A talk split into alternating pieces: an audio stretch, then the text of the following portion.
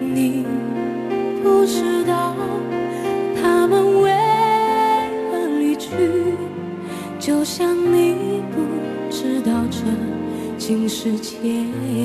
继续来关注一个戏剧方面的消息，北京人艺公布了二零一七年的演出计划。呃，计划显示，《日出》《雷雨》《茶馆》等经典剧目将相继上演。院长任明透露，将于一周后启幕的《雷雨》开票至今票房已经超过了二百三十万元人民币。那今年呢是中国话剧诞辰一百一十周年与北京人艺建院六十五周年。根据北京人艺今天公布的信息，首都剧场全年共将上演十五部大戏。首都剧场是隶属于北京人艺的专属剧场啊。那么还有一百七十四场的演出，演出分为三大板块。新春演出季、北京人艺六十五周年纪念演出季和金秋演出季，其中程丽莎等主演的《日出》呢，已经是拉开了新春演出季的序幕。随后，曹禺的另一部名作《雷雨》将接档演十天。今天雷雨已经开票了，据说门口已经排着长长的队啊，很多人凌晨就已经开始这么经典的对话剧，一定是要去看的。三月三号起，林兆华导演的《阮玲玉》已经首次登上了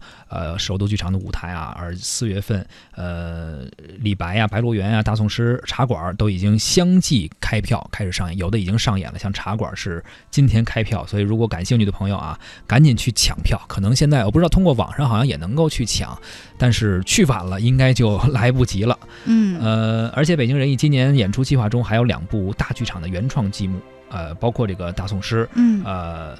所以说呢，也是非常值得大家期待吧。而另一部呢，将在十月份上演的一个新的戏剧题材，目前还属于保密阶段。哎，喜欢戏剧的朋友可以关注一下中北京人艺的这个网站，呃，上面有一些